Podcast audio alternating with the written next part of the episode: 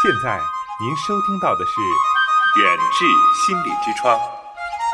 那其实呢，今天晚上我们的主题呢是所有的朋友呃一生当中都会遇到过的啊这样的一种心理的状态哈。那我一说，可能大家都会有感受，那是什么呢？那就是焦虑。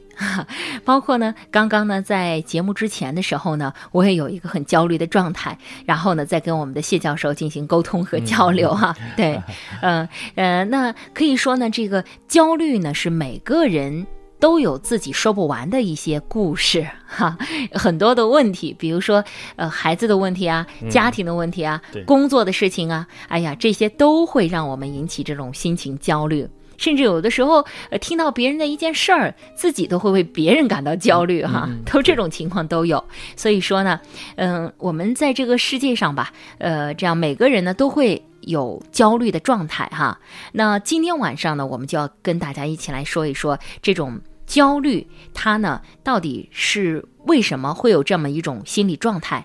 另外呢，再就是呃，焦虑出现这种状态之后，会给自己带来哪些的这个坏处？嗯啊，对，对自己有哪些伤害？啊，另外呢，还有呢，就是如果有。重度的焦虑，可能轻微的这种的，那我们进行一些沟通交流啊啊，那可能就没有什么太大问题。但是长期焦虑，我们说的重度焦虑，那么这种情况可能它这个这个危害程度比较大，我们该怎么办啊？我们要今天晚上这几个话题呢，要跟我们收音机前的各位朋友一起来探讨啊。那今天首先我觉得是，嗯，先请我们的呃谢教授哈来说一说这个就是。焦虑啊和这个焦虑症之间，它到底是不是有一些区别？我觉得焦虑是一种心理状态，但如果成为一种症状，可能是不是就更严重了？对对对。啊，我们先来跟大家说说这个事儿。我们先说一下这个焦虑和焦虑症。所以焦虑啊，跟咱们先前说的这个抑郁，呃一样，它都是一种一种情绪的体验。嗯。所谓的抑郁啊，咱们以前多次说过，就是对过去了的事情啊，呃，有一些内疚。呃，伤感，嗯，呃，就是说有些后悔，这个事情我怎么没做好呢？嗯，对于过去了的、昨天的、前天的、已经过去了的一种回忆，一种沮丧，啊，这叫抑郁。我们一般就是说活在过去，过去的事情没有做好，有些遗憾，哦，哎，或者影响到现在的情绪，干什么事情都没有尽头了，嗯，因为没有做好，我不能做好，所以我对这个生活就失去了信心，啊，没有兴趣。这是活在过去，那对于还没有发生的一些事情，呃，过分的一些担心、呃顾虑，甚至一些犹豫、焦急、紧张这样一些情绪，呃，就是焦虑。焦虑就是过分的担忧。用最简单的话来说的话，就是杞人忧天。哎，对没有发生的事情呢，我们就去担忧它。你像刚才我们。呃，节目我们开始的时候，闲谈的家庭的一些琐事，嗯，那本来就是这个事情，我们没法预料将来会怎么怎么样，将来会怎么怎么样，你在担心。其实我们有时候说担心的事情，百分之九十九是不发生的。嗯，就是啊，这个呃，举个小例子来说，是吧？啊，然后这个是呃，比如说期中考试还有一个月。啊，孩子期中考试还有一个月，嗯，我现在就开始担心他考不好。这就是，这就是，对，还没有发生你就担心考。对，还有三十天以后发生的事儿，然后 我现在就开始这个想这个事儿，那这这就是一种这个过度的担心、担心、焦虑。哎，刚才你说的，一听到别人的事情，也会为别人去担心。嗯，这个事情还没有发生啊。嗯，呃，这你刚才谈到的这个事情，我们在呃这个经常说的就是考试焦虑。嗯，考试不但有考前的焦虑。就是哎呀，我考不好怎么办呀？嗯，考试当中也有焦虑，我万一写错了怎么办呀？嗯，考试后也有焦虑啊。嗯，考试后之后，哎呀，我考的这个成绩将来考不上哪个学校怎么办呀？这样一个成绩，我上不了好的大学怎么办呀？所以说，这种焦虑的状态啊，无时不有，无时不在。其实，呃，人嗯，保持着一种焦虑的这种情绪状态，不见得也不是一件坏事，啊。为什么这样说呢？因为咱们有一句话说叫“人无远虑，必有近患”。我们过多的对一些事情进行担忧、紧张，而而能够唤起我们对这件事情的关注、重视。你比如说，刚才咱们说还有一个月就高考了啊，就考试了，那么我要呃做好呃迎接考试的一些准备，思想上给予一个充分的重视，嗯，这是一件好事，调动内因和外因来把这件事情做好。嗯，但是我们谈到的焦虑呢，呃，不好的一面也比较多，因为你过度的去担心、顾虑，往往会影响我们的正常的情绪。这我们说这个担心、顾虑这个情况呢，呃，成一个倒 U 字形，就是说你的担心的事情过于多了，它那个效果不好。没有没有顾虑，没有担心不行，太多了也不好，是这样一个情况。这个焦虑和焦虑症啊，其实上这是两个概念。刚才我们谈到，焦虑是过分的担忧，是一种情绪体验；焦虑症呢，它就是一种障碍了，就是一种病的状态了。一般我们谈到多的还是一种焦虑情绪。你比如说，我们说这个锁把这个车子锁好了，呃，反复的去检查。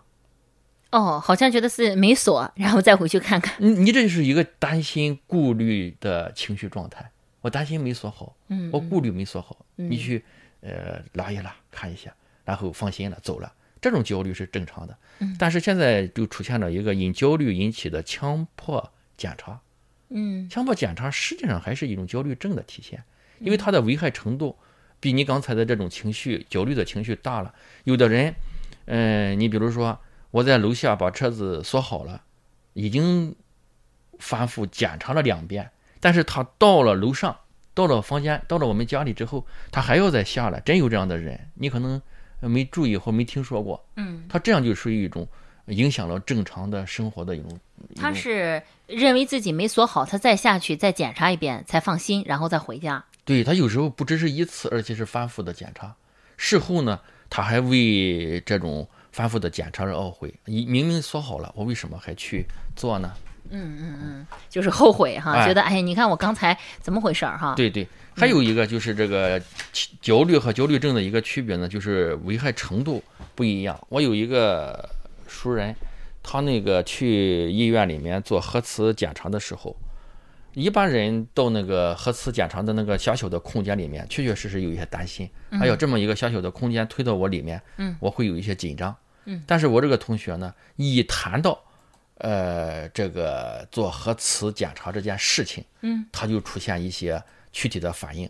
你比如说，呃，胸闷、气短，呃，手心、脚心、额头出汗，他就直接到不了那个做核磁的那个房间里面去天哪！啊，就是好还没有到那个场景去。哦，先先已经担心这个这个哎成这种程度了。对对，他这样一个狭小空间的，呃，一个这样的神经症。哦，啊是实际上让人家说那种什么黑暗什么什么恐惧症的对对，那种实际上这些就是焦虑症的一种哦一种形式形式啊嗯。现在线上有一位梁女士已经在线了，咱们来欢迎她，看她有什么问题呢？想跟谢教授进行一下沟通和交流。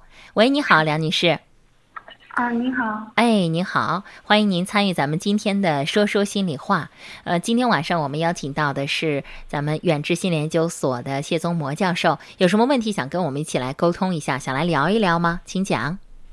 嗯，就是聊一聊现在的那个有一个状态，就是恋恋爱出来问题，嗯，好的，嗯然后就是现在嘛，然后自己是也就是挺忙的，在准备那个考试这些，然后和那个男朋友呢，他在呃，他也说他挺忙，然后两个人好久不联系，然后就是特呃特别焦虑，就是感觉好像这个关系是不是有有那种变化？因为都作为男朋友也也是异地的那种状态嘛，既然可以好久不联系自己，然后就每天就在想，哎，他的那边是怎么？然后是不是有对我，呃不呃不不信任啊，或者怎样的？反正就是好久好久不联系自己，然后就会有很多很多的猜想，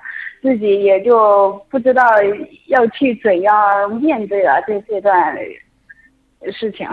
嗯嗯，就是说，呃，跟男朋友是这个异地恋啊，然后然后他离得你比较远，很长时间都没有见面，是吧？嗯啊啊，然后也不联系了。然后也很久才联系一次，是吧？对嗯，对对，现在就是想的特别多了，是吧？他是就是觉得是不是这段关系啊，然后是否能继续下去啊？对吧？啊，等等，嗯，好的。那么呃，我们请这个谢教授来给您来分，咱们来分析分析，来说一说，好吗？嗯，好。刚才呃听了这位听众朋友的表达，实际上这是也是一种刚才咱们谈到的明显的人际关系、人际交往当中的一种焦虑。哦，一种焦虑、担心、顾虑。嗯嗯，这个因为时间的关系啊，或者是工作、学习的原因，跟男朋友。近期交往的次数或者是频率少了，嗯，少了之后呢，他就会带来一些不可控的那种猜想、担心、顾虑，嗯嗯，顾虑可能就是说交往少了，是不是又有别的朋友了，或者是对我不喜欢了、不满意了？啊？这样一种情绪体验，这种情绪体验呢，往往会给他带来一些负性的东西，呃，有没有影响到你正常的生活呀？你比如说学习效率啊，甚至是。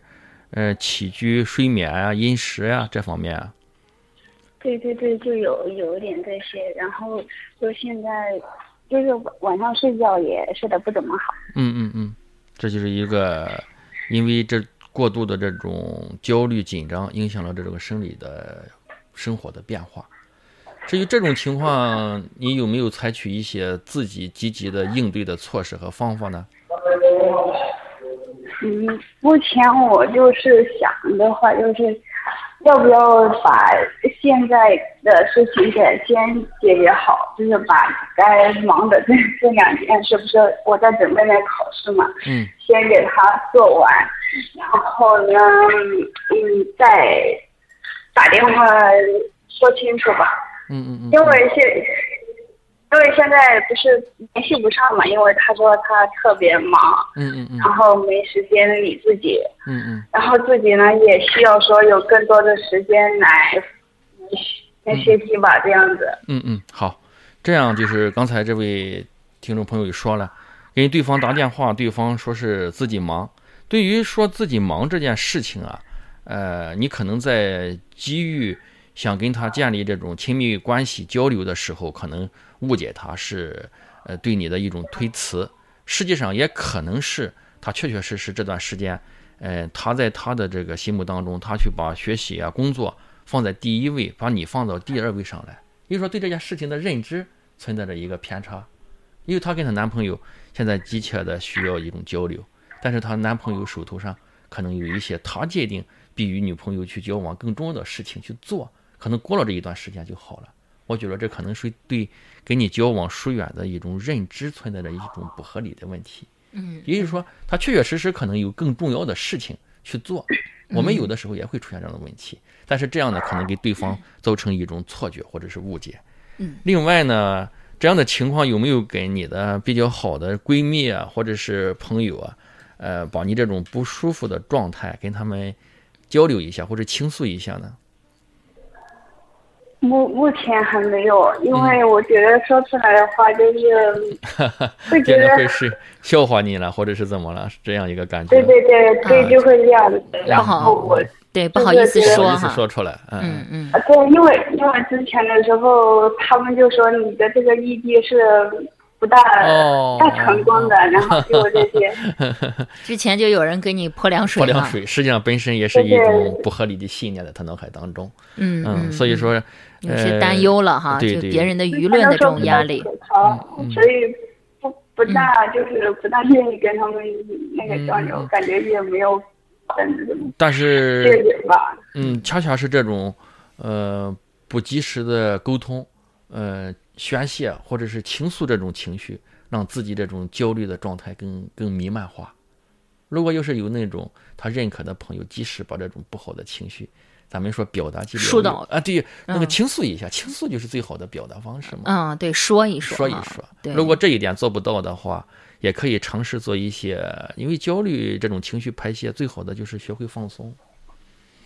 放松的方式很多啊，你比如我们常见的运动啊。做深呼吸，呃，这是最常用的一种方式。有没有自己去运动的这种习惯或者是爱好？有没有就是去运动一下，或者是这样的一些方式？平时有没有喜欢的运动呢？嗯，好的，试着去，嗯嗯，尝试着，呃。嗯嗯，别把自己封闭起来。如果不方便跟有比较好的朋友交流的话，可以做一些运动。呃，你想快步走，这是最简单易行的东嗯。，而且年轻人嘛，像这种天气好了，春天打打羽毛球啊，对呃，约上几个朋友爬爬山啊，是吧？嗯春游一下都是可以的。对对对，这样放松一下哈对对，转移一下注意力。对，嗯就转移注意力哈。嗯嗯，好的。时间的关系，那梁女士，我们就先聊到这儿好吗？远志心理用中医打开中国人的心灵之窗。然后也希望吧，其实呃没有他这个想的那么严重哈。实际上，呃刚主持人说的这一句话，我是很认可。嗯有的事情啊，我们对一些事情的看法，呃，在于我们一些不合理的那种信念。就刚才，就是说，她想跟男朋友交流，她男朋友没有时间，或者是拒绝她交流，她往往是往最不好的那个方向去考虑。对对对，过度的，就是刚才您说的那个，就是就是过度的这种的呃忧虑了哈。忧虑，对，过度了这种忧虑，你说他这种情况，如果是他表现出来，会不会也传达给对方呢？情绪具有传染性啊。对，就是她的男朋友，那她她现在就这种状态，会肯定对方如果在打电话的时候，或者在啊、呃偶尔聊的时候，也会可能第一时间不是想念，第一时间先是把这种焦虑先会不会先先先先这个这个这个倾诉出来？对对对，如果又是对方听到或者是能够了解我们在谈论这个事情的时候，按说对方的这种呵护或者是关注，是缓解这位听众朋友最好的一种方式。但是往往你这个时候啊，很难做到一种和谐的沟通，因为这位朋友他肯定跟男朋友进行交流的时候，也带着这种焦虑情绪了对哈。对，对方也可能是接受起来有一些呃不方便。嗯嗯，对。好的，接下来的时间呢，我们邀请到的是一位呃李同学已经在线了啊，看他有什么问题想跟咱们的谢教授沟通一下。喂，你好，你好，主持人嘉宾。哎，小李你好，嗯，呃、欢迎您参与今天的节目。嗯，有什么问题想跟咱们的谢教授来沟通一下，请讲。嗯。嗯、刚才听了谢老师谈的有关交流的话题呢，我就想起了一直困扰着我的考试焦虑的问题，然后就想与嘉宾和听众朋友们分享一下我的症状表现和感受。好好，你讲，嗯。嗯，就是每次在考试前呢，总是就是爱忘记东西，嗯。因为每一个考试科目都会有主要的知识点呀，但是由于考试的原因，就会出现大脑一片空白，嗯，然后就记不住考试知识点，就是像那些原就原本呃熟记于心的考呃知识点呢，就会出现忘记的现象，嗯。然后就也会出现心慌呀，在考试中会担心题目不会，嗯，还有考试时间的问题，嗯，就考试时也会出现手抖，嗯。很紧张，然后答题时手会不由自主的晃动，嗯。就因为每次考试压力可能过于过大吧，然后就晚上休息时也睡会睡不着，嗯，会容易被惊醒，就算是很小的动作和声音也会听，就是听见，最后就是又陷入了睡不着的状态。嗯嗯经常就是凌晨两三点才能睡着嗯，而到早上五点左右就醒了，感觉很痛苦。在考试期在考试期间呢，也会出现闹肚子。嗯嗯，就感觉跟周围人环境就是相处的也不是很好。嗯好。嗯刚才你谈到的这样几个点啊，我再重复一下。一个就是说，在考前的时候啊，呃，会出现记忆力下降，呃，脑子一片空白。你刚才谈到说记不清，嗯、那个考试的知识点，对对，嗯，这是一个。再一个呢，就是说影响了你的睡眠，嗯，呃严重影响了。严重影响了睡眠，对，呃，甚至是睡得晚，不容易入嗯睡，有有一点嗯小的声音就会影响你。对，嗯，还有一个躯体的反应，在考试期间会闹肚子，嗯嗯嗯，还有这个你刚才你描述的一种情绪的状态，感觉到很烦躁，对，很烦躁。嗯嗯嗯。其实你刚才说的这种情况是典型的，呃，考前焦虑。所谓的这种嗯考前焦虑啊，就是考生在考试前因为考试的这种压力而引起的一种特殊的心理反应。呃，主要是表现在刚才你描述的这些症状，呃，消化系统啊、闹肚子，呃，以及睡眠质量，还有一些情绪。你不，你刚才你谈到的紧张啊、不安啊、烦躁啊，这种情绪的存在，这种考试焦虑，这种情绪的存在啊，会影响到咱们正常的思维的广度、深度以及灵活性，最后直接影响到考试成绩。所以我们有时候讲啊，这个考试，一方面是考我们的理论知识，呃，理论技能、知识和技能；另一方面还是考我们的考试心态。你这种情况呢，就是我感觉到就是考试的这种心理准备、这种心态，呃，不够强大或者是不够好。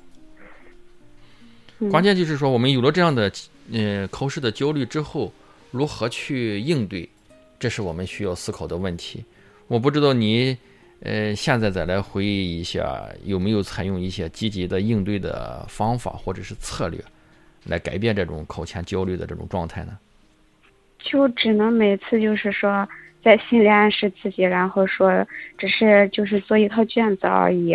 嗯嗯。就有时候也会就是跟同学就是说出自己就是所担心的嘛，然后嗯嗯嗯嗯就这样。其实你做的已经很好了，就是说作为做一个积极的心理暗示，呃，把这个考试呢，我们用一个平常的心态去正确的看待，呃。就会降低这种考试焦虑情绪的存在。有没有跟家长或者是老师，呃，做一些积极的沟通和交流？或者是家长、老师有没有给我们提供一些比较好的缓解考试焦虑的这样一些事呢？嗯，没有。那这一点作为我们家长来说，呃，也是很关键的。我不知道当时，呃，家长有没有注意到，或者是感觉到你这种考试焦虑状态的出现？按理说啊，家庭是学生学习和生活一种平静的港湾。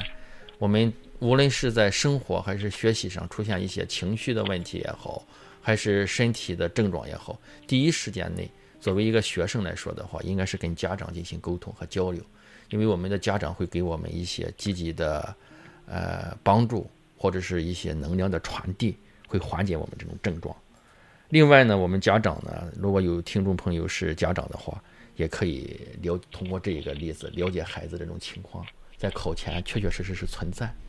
你看刚才说到的，嗯嗯，大脑一片空白啊，嗯，手发抖啊，对，这是初期症状。一上厕所哈，其其实真的到了厕所不一定是 真的就要上厕所啊，对对对对，上厕所其实它这种就是也是一种好像是缓解逃避一下，就就对对转移注意力，对吧？啊，就是身体的一种就是好像。条件反射一样，对对，紧张的一种表现。对，现在这种情况有没有就是说像您这样呃讲的话，就是像咱们这个同学来讲的话，就现在考试还是会这样吗？嗯，还是现现在好多了吧，就没之前那么严重。嗯嗯。哦哦，是随着年龄的增长比以前好了很多吗？还是后来自己呃呃这个就是有一些方法去调整自己呢？呃，可能都有吧，我觉得。哦哦，对。我觉得，呃，现在听他这一讲的话，就是，哎呀，也很心疼的哈。对，你当年，你看那时候年龄小的时候，经过这种考试的这种状态哈。所以刚才我，嗯，谈到这家长啊，呃，这这谁主持人也是家长哈。当我们，呃，通过这位听众朋友谈这个事情，我们的孩子，咱们做家长的话，我们的孩子在考试前，一定咱们首先家长意识到孩子会有这样的症状，嗯，焦虑，考前进，考前焦虑，这种症状是正常的。那么我们家长应该怎么做呢？首先是理解孩子，嗯，不要去指责孩子。另外呢，还要帮助孩子确定一个合理的目标，就是说不要对这个呃孩子呃这个考试寄予太高的或者超出他能力范围的这目标。另外，作为我们现在学校的老师来讲的话，也应该在大的考试之前呢，做一些呃放松。呃，这方面的一个活动，让学生有一个轻松的环境。嗯嗯，好的，好，那谢谢您的分享。呃，我们也希望吧，通过您的分享，咱们收音机前的很多的能给咱们的一些家长朋友能够提个醒啊，然后让自己的这个孩子们在考试的时候，不要像您这样遇到了这么多的曾经的这么多的困扰啊，真的是这样。嗯，好，谢谢您啊，那就这样。哎，时间关系，我们今天说到这儿。哎，再见，再见，李女士。嗯。想要了解更多中医心理学的内容，敬请关注远志心理的微信号，微信搜索“远志心理”即可搜到远志心理严家民的微信号，加关注，进入公众号。中医心理学，了解更多。